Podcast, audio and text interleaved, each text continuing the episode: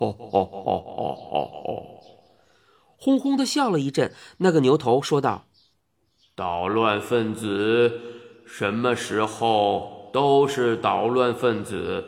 先是坐蹭油车，现在又到我腿上乱爬一气。怎么样？这回该付我旅游的费用了吧？”我吓糊涂了，一时弄不清他是什么意思。你的搭档呢？就是那个小老头。牛头又问我：“那么说，他就是那个驾飞车的牛头大汉？他怎么会变得这么大？”另一个尖细的声音说道：“他在这儿，一个也跑不了。”白雾里又伸过一只大手。手里托着怪老头，怪老头侧身蜷伏在掌心，看样子不是晕过去就是死了。我带着哭腔喊道：“怪老头，怪老头！”拖着怪老头的那个巨人把脸凑上来看我说道：“倒是挺讲哥们义气的，急成这样啊！”我认出了那张脸，他正是跟这个牛头大汉一起到月亮城送货的蛇身汉子。不同的只是，他也变得这么大了。我说道：“你把他捏死了，你偿命。”蛇身巨人说：“你弄错了，小崽子，他这是装死呢。要是你不信，我揪下他一条大腿来，他准哇哇叫。你看着。”怪老头忽然一咕溜的爬起来，面向他嚷嚷道：“别救，别救！你爱听哇哇叫，我这就叫给你听啊！”说着，他果然运足了底气，哇哇的叫了两声。两个巨人哈哈大笑，震得我五脏六腑直颤。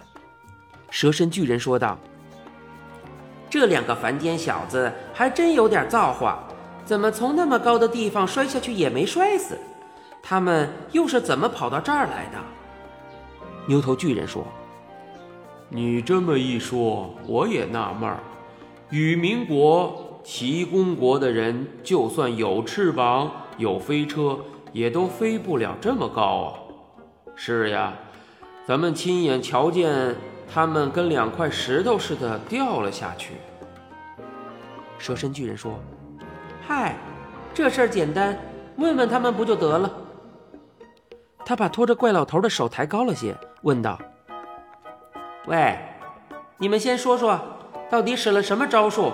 掉在地上没摔成柿饼，怪老头大概是让那两个家伙笑恼了，也没好气的说道：“不知道。”蛇身巨人哈哈大笑：“哈哈哈哈哈哈！这事儿也好办，我卯足了劲儿把你往地下一摔，就看出来了。”说着，他那只大手五指并拢，把怪老头攥在拳中，一下子举高了足有二十米。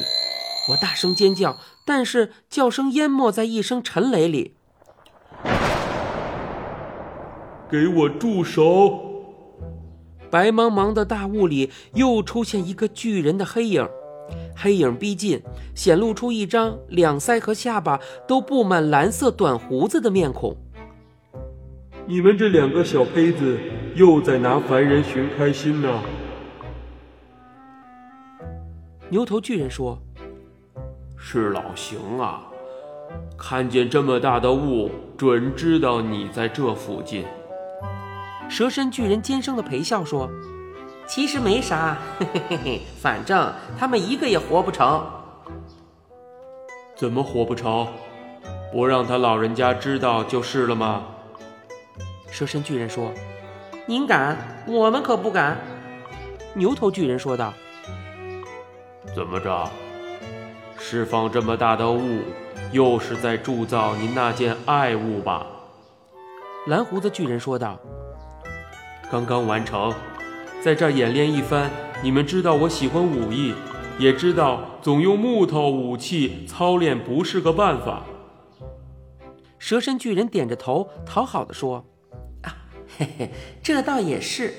真刀真枪总封在武器库里，有朝一日要用，怕是舞不动了。”牛头巨人说：“规定，就是规定，有朝一日他老人家知道你私造兵器，有你好看的。蓝胡子巨人呵呵笑道：“呵呵呵，你们不打小报告，老头子就不知道。总举在手里累不累呀？好了，把这两个可怜的小东西放了吧。”牛头巨人弯身把我放倒在地上，说道：“总有一天你要倒霉，这可不是我放走的，我什么凡人都没看见。”蛇身巨人把怪老头也放下，说道：“ 我什么也都没看见。”蓝胡子巨人呵呵地笑着说：“呵呵呵，好，好，你们什么都没看见，就我一个人看见了。”随后，那两个家伙消失在浓雾里，他们的脚步震得石板路直颤。